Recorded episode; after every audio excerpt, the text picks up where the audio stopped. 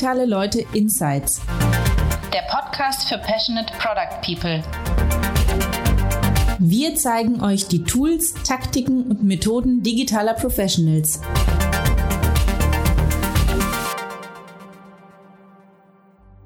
Hello and welcome to the 14th episode of DL Insights. My name is Thomas Riedel, and in this episode, we have been able to talk to Talon based CTO from Pipedrive, Sergey Anikin. In the first third of this episode, he gives us a fascinating view of Skype going through the hands of eBay and Microsoft. He compares the different corporate cultures and explains what he had experienced back then as a software architect and later as a principal development lead. For example, there was the approach to make Skype agile after the acquisition of eBay, which had been a challenge, as Sergey tells, because of the non vertical structure of the company. Or when Skype joined Microsoft, Sergey built the first Skype app for Windows 8, which was in heavy development back then. Which means non working Windows builds, incompatible Visual Studio iterations, and much more.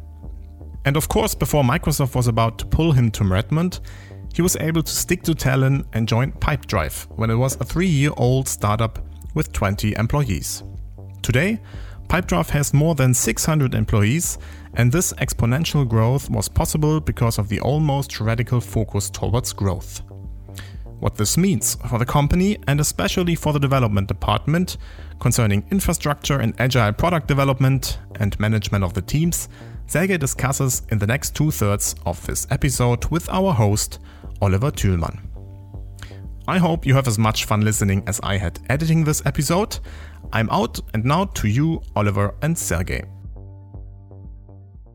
Hello, everybody. Oliver Thylmann here uh, from Giant Swarm, recording again for Digitale Leute, and this time with uh, Sergey Anikin um, from Pipedrive, CTO of Pipedrive, talking about Pipedrive and technology in general. Uh, welcome, Sergey. Hi, Oliver. Thank you very much for inviting me. I, we had a discussion uh, just before we started this conversation, and uh, it already feels very interesting. So, yeah, to be here. Thank you. Likewise. So let's let's let's start the simple way. Like, um, where do you come from? What's your, what's your history? How did you how did you get to becoming CTO of Pipedrive? Yeah, sure. So I, I was born in uh, Soviet Union. Uh, it's uh, in Estonia, which was part of the Soviet Union, and uh, my like school years actually also occurred when Estonia got independent, ind- independence from Soviet Union, and uh, I was uh, studying in university already during like first years of independence of Estonia, and uh, already during beginning of university, I went into the techno, like I, I, went into technology, and I started working at a company which was developing software for insurance companies.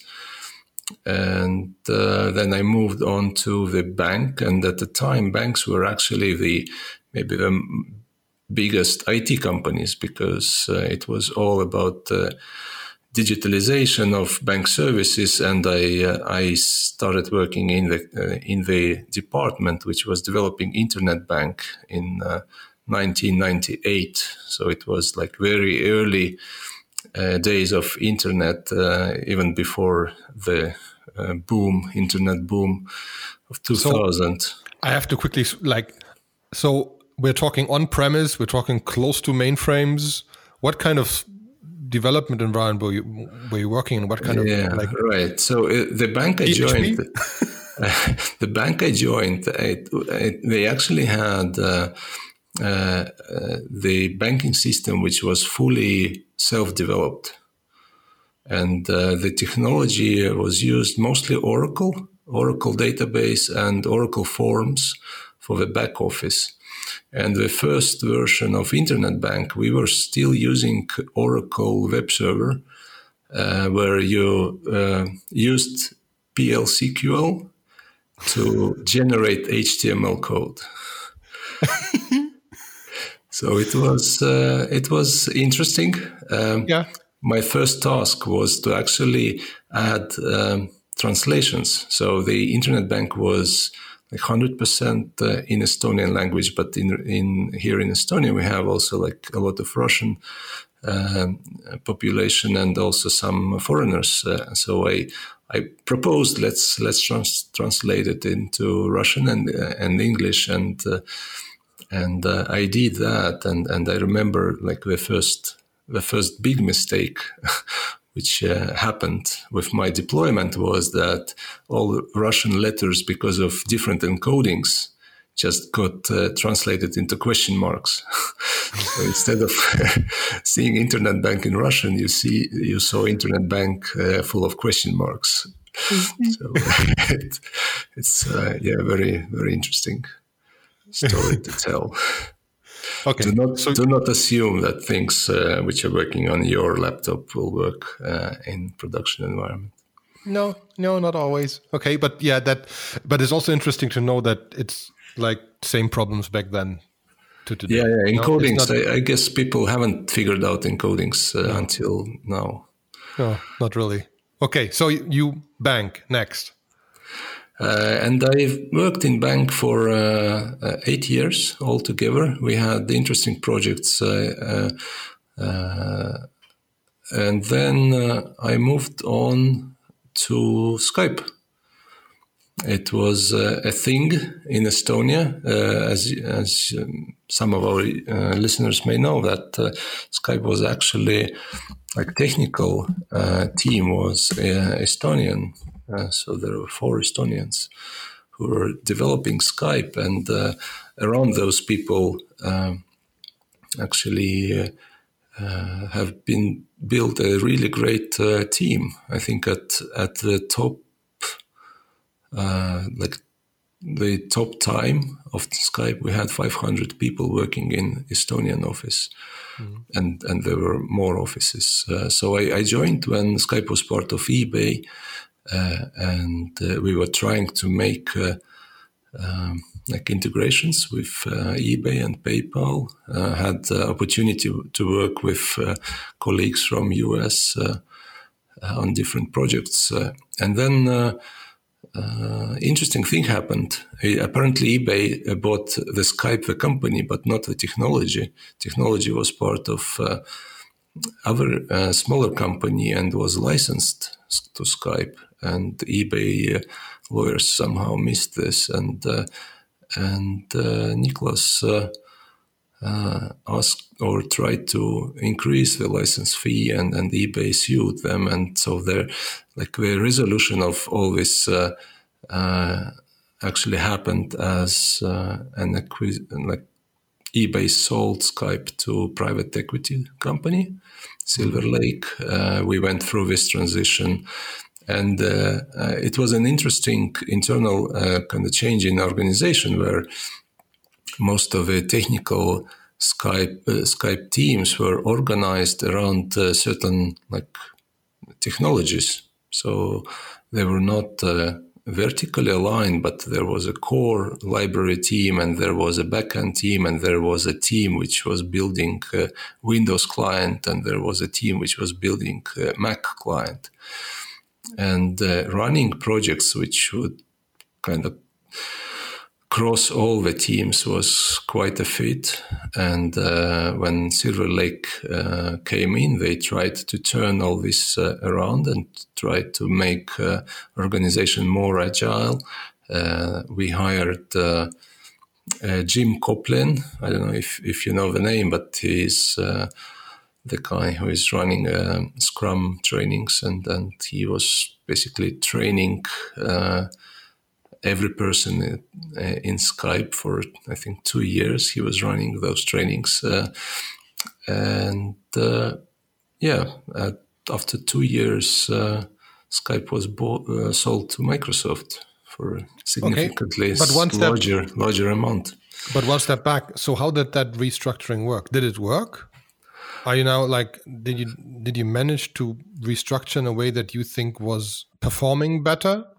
You, you, you can imagine. I, I think the problem wasn't in the organizational structure. Structure. The problem, uh, the larger problem, was in the uh, legacy architecture of Skype. Mm. As you may know, like when Skype was uh, created, it it uh, was built on top of peer-to-peer network, uh, where mm.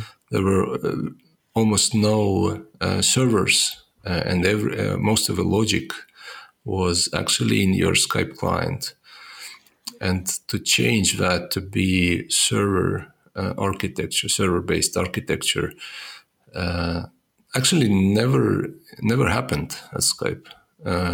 But without this kind of change, it was really hard to follow all the changes which are happening in the mobile space.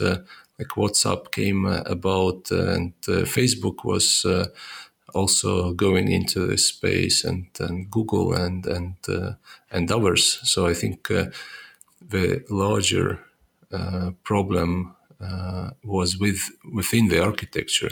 Also, if you're building a cl- client like a downloadable client software, like your release cycles are much slower, right? Uh, than you can't you would, release 40 times yeah. a day. Yeah, that's hard. Yeah, exactly.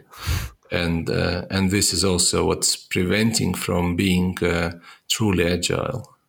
Mm. I mean, it's still possible. Like uh, uh, when Microsoft uh, acquired Skype, one of the obviously Microsoft had to to prove that this acquisition was was a good one, right? So that they, they had to show uh, the results uh, of, of this acquisition. And uh, one of the projects which I was asked to run uh, was actually mm, implementing Skype for the new Windows 8 operating system. And the difference between uh, Windows 8 and all previous Windows uh, versions was that it was also possible to run Windows on ARM uh, tablets devices with uh, very restrictive kind of access to networking and and video cards and, and battery and, and CPU uh, was kind of in, in, in, this low low, low uh, battery mode. Uh, and Skype is very intensive application and it requires network all the time to to to show the presence of the user and to somehow get notifications and so on. So it it was very challenging to adapt the Skype to a new platform. And what uh, was also challenging is that Windows 8 wasn't actually ready yet. So it wasn't like a fully functional uh, software. It was just a an op- an operating system which uh, wasn't working at the time. Sometimes there was a release of a new version every two weeks, so you had to reinstall your computer to be able to use a new version every two weeks, and you had to find very specific version of Visual Studio which was compatible with this freshly released uh, uh, Windows uh, version. So it was like going from the external developer uh, where you only get hands uh, on on top of like fully functional software like operating system into this internal developer mode where you have to kind of compile almost like we we had to compile the Windows version and we had to compile the, the version of Visual Studio and, and, only after that we we had a chance to start working on actually on the project which we were working on, and and do that every two weeks uh, was quite uh, quite hard. Sorry, I, on top of that, uh, I had to hire engineers which uh, were supposed uh, to use the language which again wasn't released yet. So mm. I had to fire find engineers who would actually able to learn this new language uh, within like very short period of time.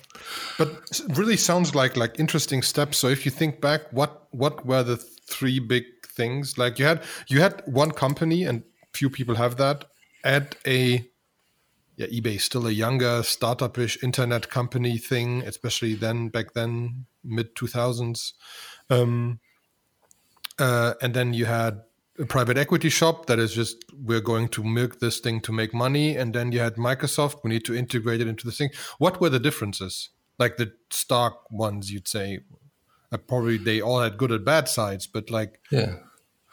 Uh, I think uh, eBay was uh, uh was uh, was trying to find a fit into the business model. I think we just made a mistake by acquiring uh, Skype, and they like they we never found uh, a good fit into the business. Mm. Uh, and then uh, private equity, I think uh, it was uh, really interesting to see how the change management is happening for such a large organization, right? Like there was uh, almost immediately after the acquisition, the planning started, and I think the planning took around six months uh, and then there there was a day uh, when the change has been announced, and and basically what happened uh, during this day, like, uh, all people who had a manager in their position. Uh, uh, they were basically fired, and new positions were created, and all these people had a chance to and apply for these new positions. But there were obviously less positions, new positions than were people.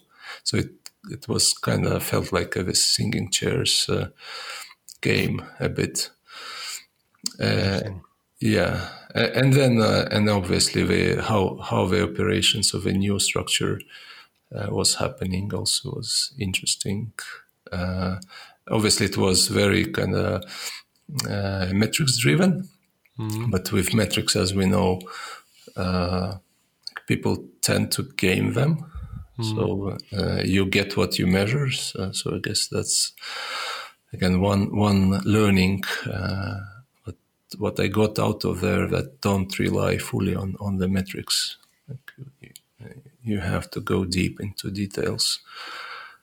Uh, mm-hmm. And uh, in Microsoft, uh, I think it was a, a kind of re- a relief Microsoft uh, internally actually is uh, is a very good organization. The, there are some uh, some problems. Like I, I, think the problem is that people are a bit spoiled in in every large organization. If you go to into Facebook Office, for example, or Google Office or Microsoft Office, you see how convenient it is. And because it's such a large organization, you never run out of challenges there. So you can move between different departments, between different uh, uh, projects. Uh, but when you meet people who have spent like 10, 15, 20 years in this organization, they kind of lose contact with the reality and they don't see what's happening outside of this organization. So I think it's uh,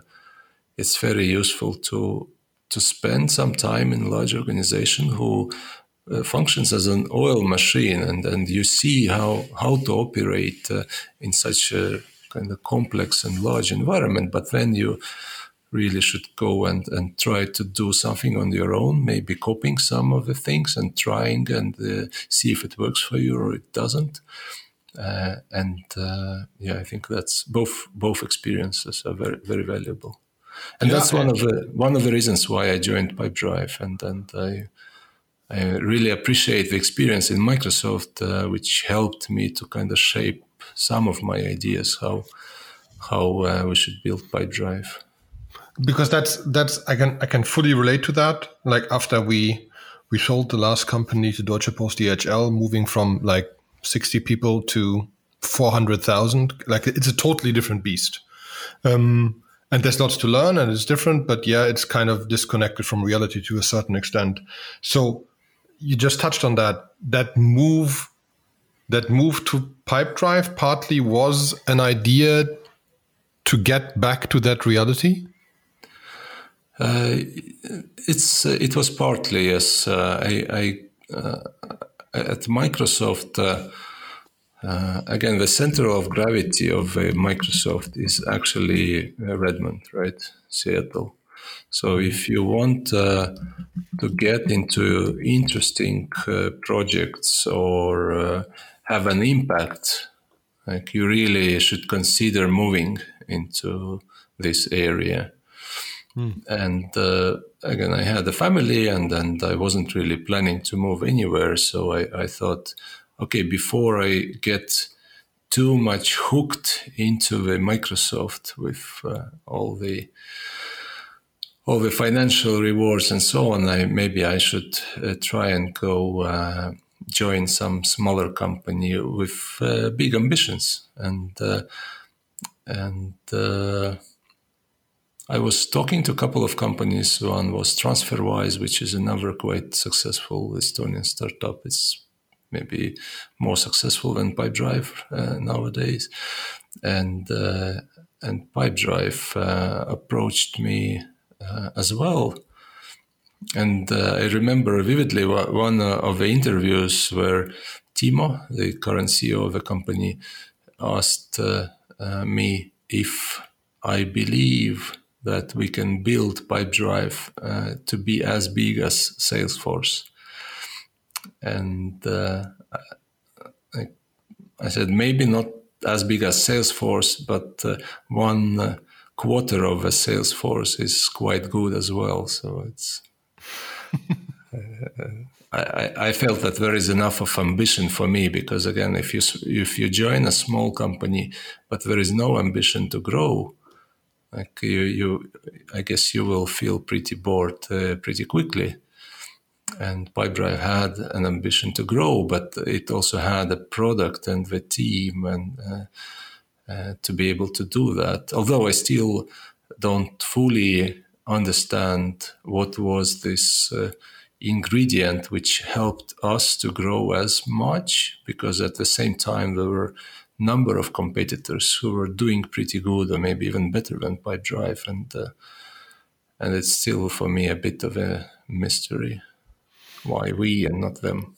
Yeah, there's there's a there's a there's a nice saying from um, I think the one of the CEOs of of 3M who always said um, we stumbled upon our greatest successes, but you you don't stumble if you're not walking. And I often say that to other founders also that that some things you will not understand, but you're walking in the right direction, and some things will work out really well. And you maybe have the chance to find out later, like why that worked, but you probably still can't copy it. Like you can't go in and do the exact same thing and it'll work again. It doesn't. You know, there was a right. there there was a time when it worked. So let's let's start there. So so maybe give us a quick introduction to Pipedrive. What does Pipedrive really do, and how big was Pipedrive when you joined? Right. So Pipedrive uh, uh, was built out of frustration, and it was built by people who were uh, teaching uh, other people uh, how to do sales. Like in sales, what's what's important is really the the consistency and and uh, kind of. Mm, ability to go day in, day out and do all the necessary things to be successful. It's not actually about, like many people uh, think that sales is about being kind of able to convince people. But it's not about uh, convincing people. It's, it's about finding as many potential customers which you can solve problems for, uh, talking to all of them, trying to understand uh, is do they actually have a problem you can help uh, them with, and then obviously the closing part, like agreeing on terms and and uh, and so on. Uh, so pushing the deal. So there is a there is a notion of uh, uh, deal pipeline, and deal pipeline means that every organization should have a agreed process how sales should happen. Uh, how how do we introduce uh, the product to a customer? How do we demo it? Like what are the stages of a sales pipeline?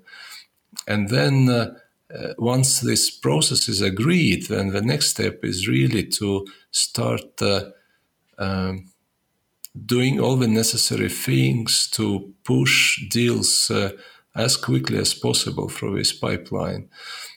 And Pipedrive is really just about uh, uh, visualizing so, uh, this pipeline uh, holding all the data, reminding of uh, activities which have to be done to push the deal through pipeline.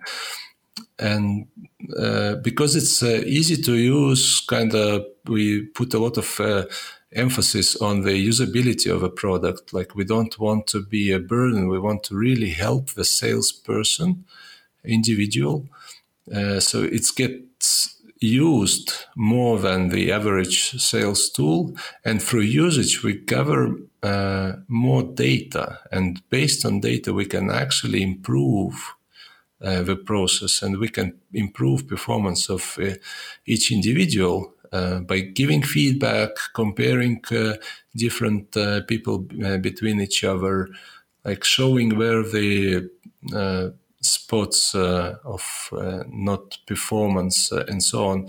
So we're kind of teaching and guiding through the data right? And, and through visualizing with data and through asking to actually uh, be more uh, thoughtful about the process and uh, because it was built uh, with the salesperson in mind, we are kind of going into the market from a very ground up, right? So we are going uh, into small companies. We have individual users uh, within larger corporations. Uh, uh, so people mostly find Pipedrive themselves. So we have a lot of organic growth and this is again, this is very good for your unit economics, right? If you don't spend too much on marketing, product is kind of selling itself, uh, then uh, you kind of in a good spot where you can invest more into the product development instead of investing in in sales and marketing.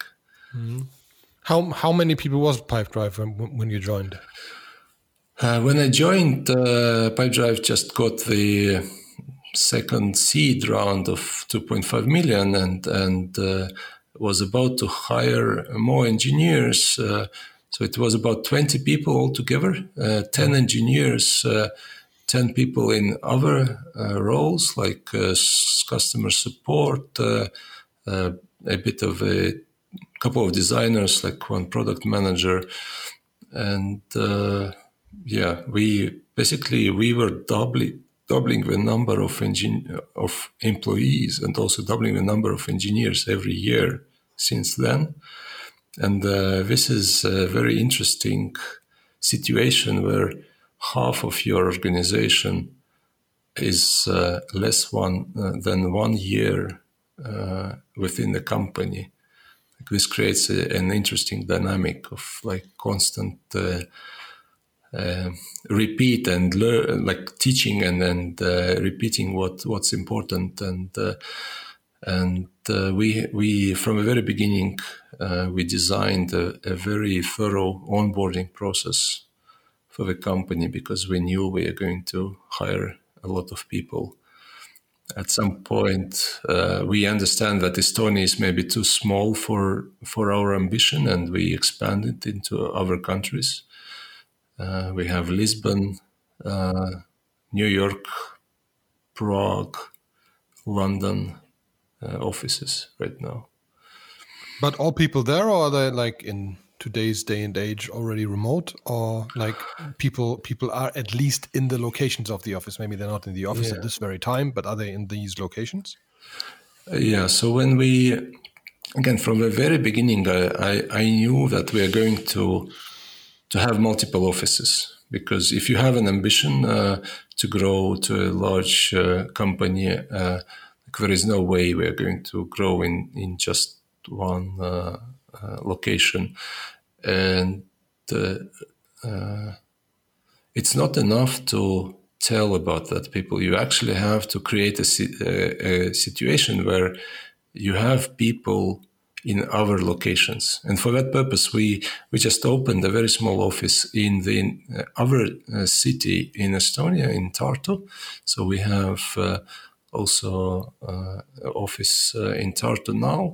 Initially, it was just three people, but that created a situation where uh, it was not like you can't assume that everyone will be in the office for the meeting, for example, mm. uh, and you had to document uh, many of your discussions and decisions, and uh, uh and when you're a small uh, company like 20 people or 30 people, it's it's uh, easy to um, to kind of insist on on having this culture.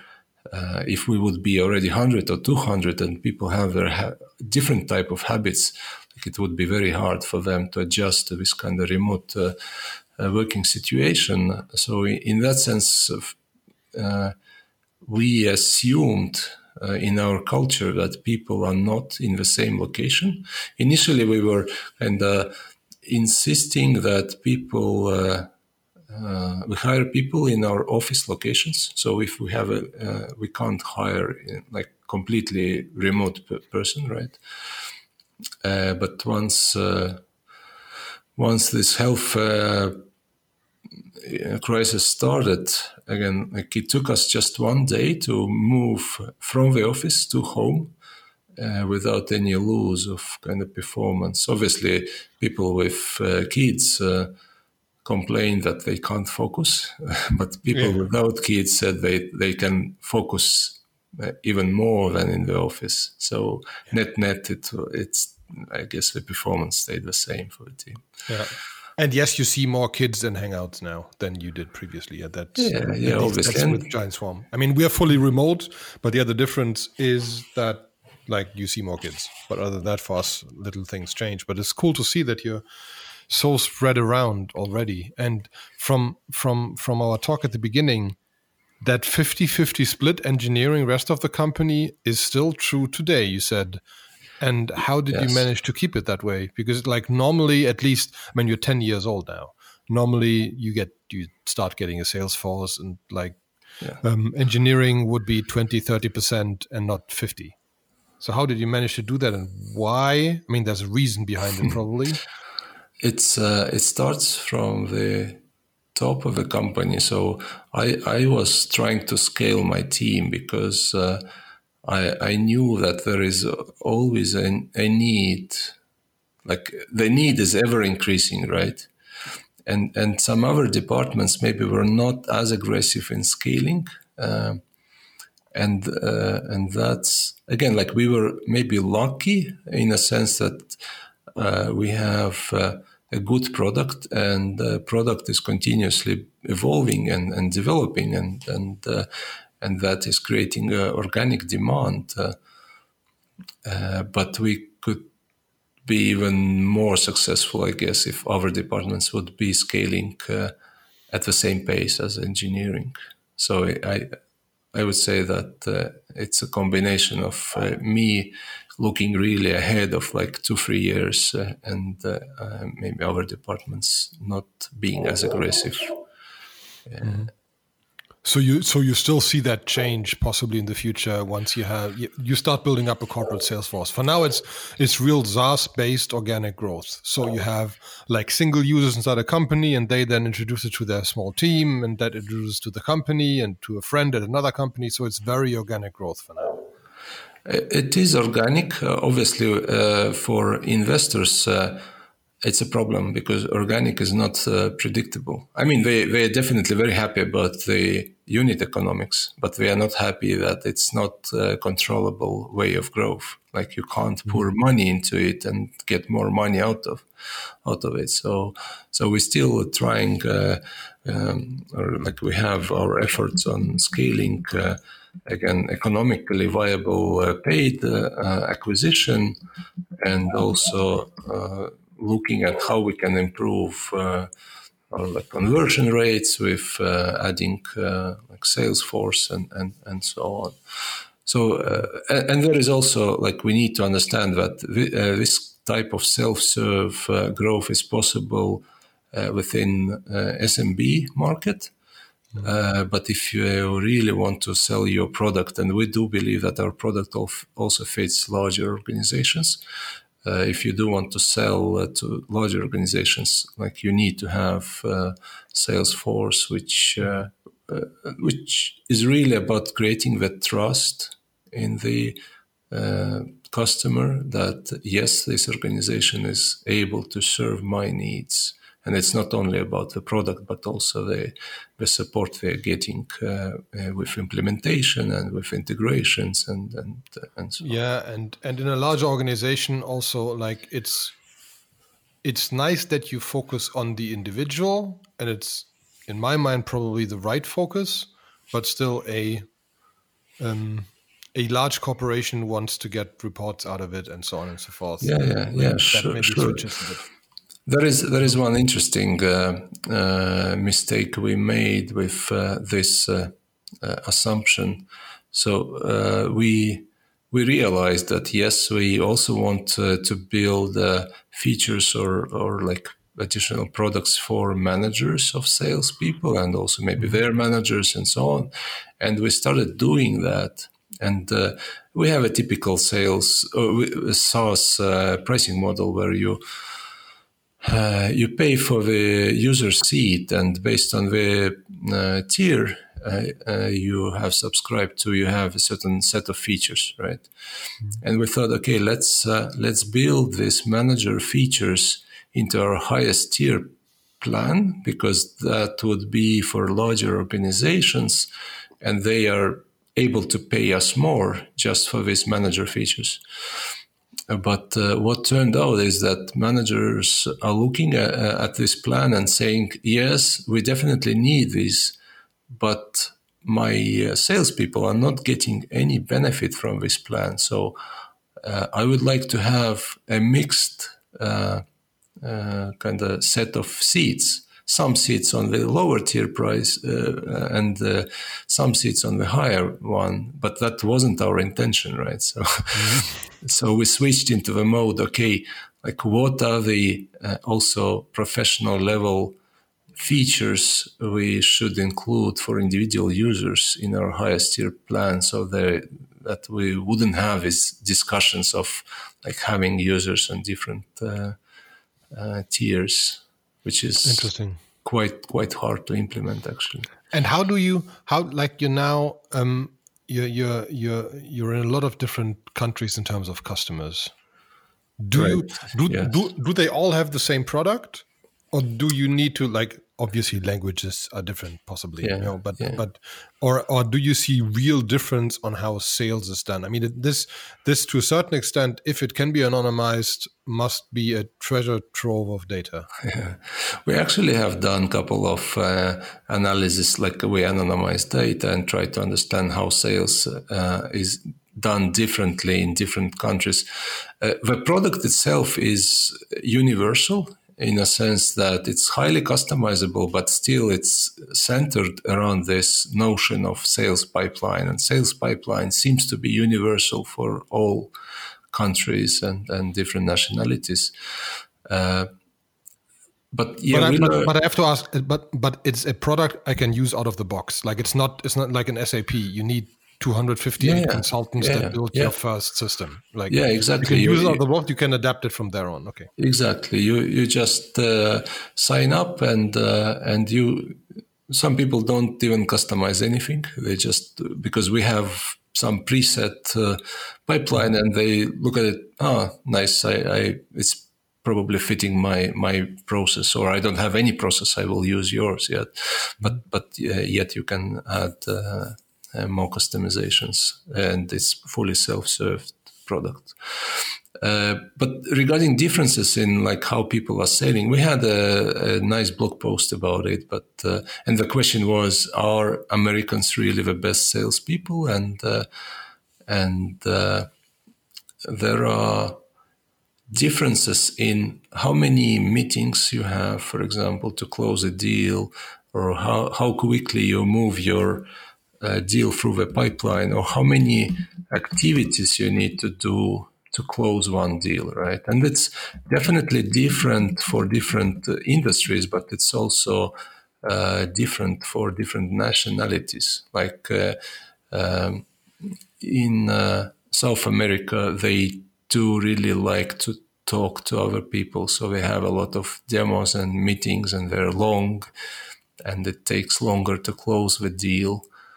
Uh, and uh, in some some countries like uh, South Africa, I think they are really efficient. Like they they do two free activities and close the deal, two free activities and close the deal, and do it really fast. So there are there are differences, interesting differences. Cool. So how did you build that structure though? So you, I, I mean, you you started with a with a small company. Now it's a lot bigger. How how do you make sure it's still one product and it's still customizable? Like like what's the base? Right. What what's your base infrastructure? I presume it runs on the cloud, but like what's the tech basis? Yeah. So. Uh, uh, all, um, a lot of our uh, technical decisions are centered around one basic right. It's like almost a, a human right uh, for the developer to deploy his own code into production. So uh, a lot of our like structure and processes and technologies and automations are centered about this right for the developer to deploy his own code into production. Uh, Without checks and balances, or just? I mean, obviously, I mean, obviously I, am I'm, I'm calling it uh, a safety net. So mm-hmm. uh, uh, the safety net includes obviously code reviews and uh, uh, automated tests and like fully automated deployment process and so on and so forth. But but the main point is that the decision to deploy the code into live is on the author of the code. Mm-hmm. And he is also responsible for the results of his deployment. Like if there is an incident uh, uh, as like, as a result of a deployment, then it's obviously the, the uh, responsibility of a developer who deployed the code to fix it. How do you uh, have your op structure set then? So, like, if something breaks, is the team notified that built that feature? Is the developer notified that built that feature? Like, if something breaks at night, how far how far does that I am responsible go? Uh, usually, again, like what uh, what we see is that incidents usually happens uh, happen after they deploy. Mm. Not not uh, in the middle of the night. In the middle of the night, you can have infrastructure failures, and then it goes to infrastructure team. We we we run on a private cloud, so it's uh, uh, we we have an infrastructure team which is taking care of like provisioning resources, provisioning some base uh, base uh, systems like I don't know database, for example, uh, like raw database, uh, and then setting up backups and so on and so forth. So it's on the infrastructure team. and also provisioning Kubernetes clusters, for example. but what's uh, running on those Kubernetes clusters is up to the development teams. Mm and uh, we have multiple teams, and each team is responsible for a set of services. And uh, uh, they uh, they have on-call person. They they also the development team is responsible for the monitoring of those services and alerting if something goes wrong. So if something breaks in infrastructure, obviously infrastructure team gets notified. But if something breaks in the service, uh, a specific service, uh, then uh, again we trace down to the team which is responsible for this service, and they get notified, and they they have to fix it. They have to write a post mortem. They have to make sure it will not happen again. And uh, uh obviously, this is a kind of maintenance uh, task, right? To be on call and then fix these incidents uh, or fixed bugs uh, which uh, are found out in live system. and we, what we found over time, we, we like we we were trying to create a structure of like small independent teams, right? To, to enable that, you, you have to use microservices architecture so that uh, each team can deploy their services independently from each other and uh, and uh, we found out that uh, uh, you create a, like you want to invest into development of certain feature right? And then you you create a team which will be responsible for creating and then maintaining this uh, feature. And the first feature gets developed really fast. But then the second feature which this team is taking on uh, developed a bit slower, and then the third one is even more slower. And at some point, team is busy with maintaining uh, the services which they have created and have no capacity to build new new features. And uh, uh, we uh, created a new structure where uh, we made a bit uh, larger teams. So if uh, initially we were running teams of like seven, eight developers, and now we have uh, teams of 20, 30. We have one team of 45 developers. but it's, it's one team, or is, yeah. is it structured in sub teams? Yes, it's one team. It's a flat structure. So they have uh, uh, an engineering manager, uh, uh but uh, but no other uh, structure apart from that. Uh, but there is a, there is a dynamic structure. So the dynamic stru- uh, structure is that uh, we split this team into the maintenance team, which is looking after existing services. So they are doing on call, they are fixing bugs, they are doing some other like changes which are kind of small but but urgent. And then we have project teams, and we have our own names. We call them tribe. Tribe is this large team, and then the team which is doing maintenance is called Launchpad. Uh, and Launchpad, why it's Launchpad, is because uh, when you start a project, uh, we call it launching a mission. So a mission launched from the launchpad. So some of the engineers who has been doing maintenance, they go on a mission. And mission usually is a you can call it a project. It's usually around uh, building some new features, but we started uh, with a problem. So customer has a problem. Problem has been validated by our product managers, and then they pitch a problem to the whole organization, uh, they usually uh, select a mission lead from the team, which will be later on supporting these uh, components which has been built during the mission. And the mission leads lead recruits a team to implement this mission. So effectively, it's a, it's a running an IT project, right? But uh, yeah. but because people uh, kind of pick missions for themselves. They they have a, a, more commitment to deliver it, and they kind of feel attached to the customer problem. Uh, and uh, what's uh, again also important is that when you are on a mission, you focusing only on the mission. You don't do anything else. Like you don't deal with the bug solving from existing components or like you don't do on calls we also usually encourage people not to take vacations during a mission because mission is kind of focusing on on delivering the result, right? And and through this focus, uh, we we deliver missions faster uh, than if it would be done in parallel to something else.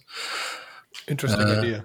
Yes. I like I like the I like them I like I also like that they still to a certain extent own the product afterwards, but know that they can go on a mission if they yeah. choose to do so, um, to, to, to kind of get out of the rut.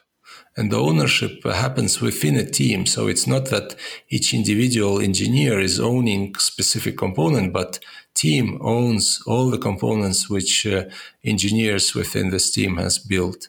And that also eliminates this uh, bus factor uh, risk, right? Where you have one guy who knows this one service, and if he leaves, then nobody knows how to fix it. Like we have to yeah. write a new one.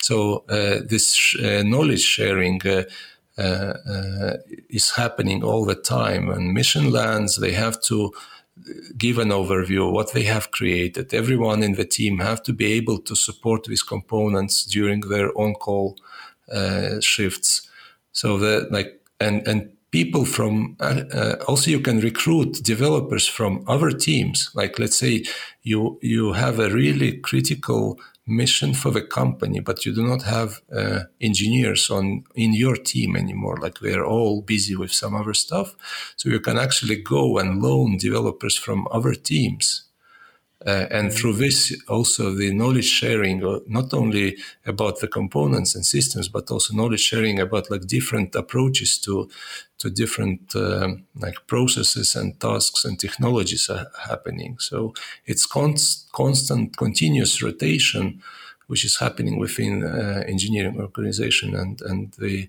like the amount of uh, information which is being kind of shared between people is is just amazing.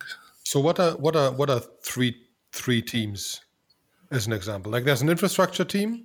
So we have a team which is and uh, usually these teams are kind of location bound. So we have one team in in Prague which is responsible for uh, the feature or product called lead management. So in sales, uh, it's like one third of your uh, work is about uh, generating or getting new leads, like who might be interested, right? So there is a team uh, which is focusing on this problem. Where can I get more leads for my sales pipeline, right? And the other? Like another uh, so in Prague, uh, oh, sorry, in, in Lisbon, we have a team uh, which is responsible. So far, they have been responsible for workflow automation. Uh, like within a product, let's say you move a deal from one stage to another, and now you want to automatically send a reminder or send an email for the customer, and you can set up such automation. And uh, this team in Lisbon is responsible for this feature. And now they are also working on proposals and signatures. Uh, so when you close a deal, you want to to send a proposal to a customer and you want to get his uh, digital signature. So they are working on this uh, feature right now. And uh, in so they really own a business side. Yes, of exactly. Yes. Cool. And and this is very important. Like the, the developers, together with product uh, managers, like they own vertical some vertical feature inside the uh, product. Mm-hmm. And you mentioned you're on a private cloud, so you're like startup not using AWS. What are you? it's uh, uh, this decision actually has been made even before me.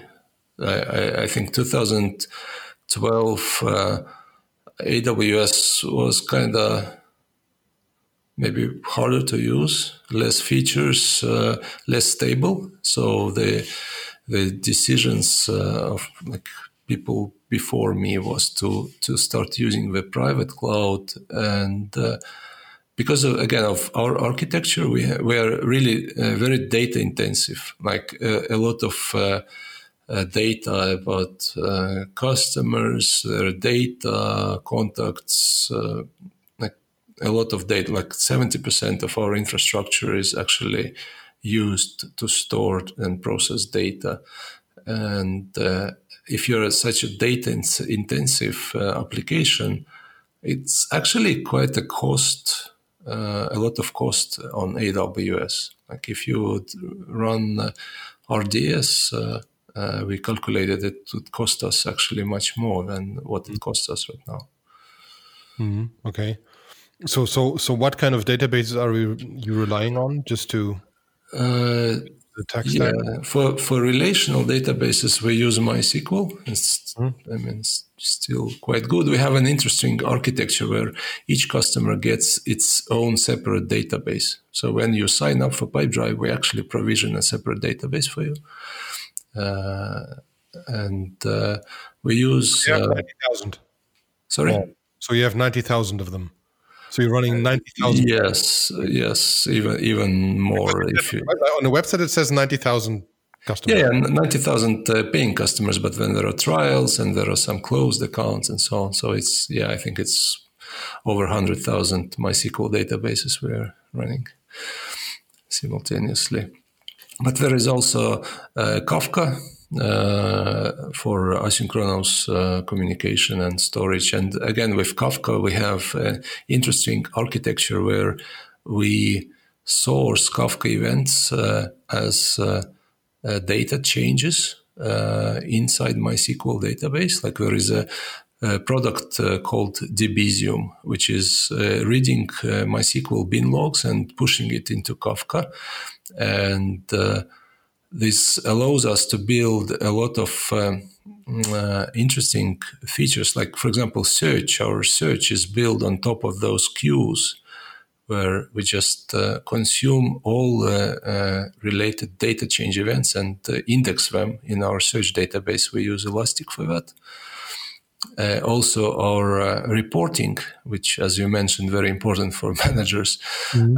it's built on also on top of Elastic. So this a different instance of Elastic consuming the same data change events is calculating different aggregates uh, for the data changes and, and uh, then just uh, makes it available through API to the user interface to build all the different uh, graphics which show the sales performance data. Okay, so but but so you you have one platform and one code base, but the data behind it is kind of sharded on a per customer level. Uh, data is sharded. Yes, uh, we extensively use feature flags again, this is very important if you have continuous deployment. Uh, like, uh, if you're haven't like fully released or haven't fully developed the feature, it's just hidden behind the feature flag. Developers, product managers can see it uh, in live uh, uh, production all the time because we have this feature flag on, but customers do not have. And uh, and once it's ready, we also release features in kind of groups. So we we set this feature flag on for like let's say 2,000 customers. We we let it run for some time, see if there are new bugs or or some errors in error logs, uh, fix them, and then release it to another 10,000, and so on. Uh, so yeah, it's feature flags are very important. And in terms of deployments, we we have around 100 deployments a day, so which is which is also quite quite large number. Mm-hmm. and you can do that staged. So if you have database changes, yeah, yeah, da- database. There's only database change on 4,000 customers and the rest untouched. So that's a lot easier. Yeah, with database changes, uh, uh, I mean, it's a bit more complicated because also the uh, the database uh, sometimes you need to restore database, for example, for the customer uh, from backup, or sometimes. Uh, so basically, we try to make a database consistent as much as possible across the whole user base. Like when uh, we also like because we create a new database every time a new customer signs up, right? And we have like what thousand signups a day like you you need to to have this kind of template of a database always up to date right so it's uh, mm-hmm. uh, tracking changes uh, uh, like we have a separate system to track changes of to the database uh, and then obviously the services uh, also have their own versioning like we we we deploy all of the services now are deployed as docker images to to Kubernetes. There, was a long path actually to, to this architecture. Initially, when I joined, it was just a, a PHP, like we use PHP and Node.js uh, on the backend, and uh, it was just a PHP application which was uh, uh, deployed directly on the application server. Uh, and then there are node, some of the node services deployed directly on the application servers, but we completely like uh, changed that where the whole infrastructure, like the whole data center, uh, can be uh, spin up, spawn up uh, in a matter of like 30 minutes. Basically, first we provision the all the servers, uh, virtual servers. Obviously, we deploy all the infrastructure components, and then we deploy services on top of them, and uh, and you can use uh, the new data center. We actually have multiple data centers. Again, it was a as uh, part of this project uh, to deploy. So we split customers uh, between data centers. If you're registering from Germany, for example, your data will be in German data center. How many data centers do you have? Uh, right now we have uh, two, two, ma- two main ones. But again, we can uh, because it's fully automated, it's automated with Terraform uh, and Chef scripts. We can deploy on AWS if we would want to. It's again because of a cost. It just uh, we don't want to deploy. Uh, yes, but it's. Uh, and then we have a, a, third data center, which is actually using AWS, and it's called Management uh, Region. and all our deployment tools are uh, in this region. Okay. Because like if one of your data centers goes down, you you actually still want to be able to deploy, uh, and uh, for that we use AWS. Cool. And um, one thing you touched upon uh, when we talked previously was that Pipedrive and, and to a certain extent you have actually started looking out for other customers to potentially buy and you actually finished your first acquisition. That must have been kind of a change. You've been in lots of acquisition, now you did one, kind of. Um, uh, yes, yes. So how, how, did you decide to do that? And does Pipedrive want to continue doing that? Um, how was yes, your- it's it's an interesting question. So it's always uh, when you are thinking of product development, you always think, is it a build uh, versus buy decision, right? And uh, and uh, also from the business uh, standpoint, the product development cycle is fairly long.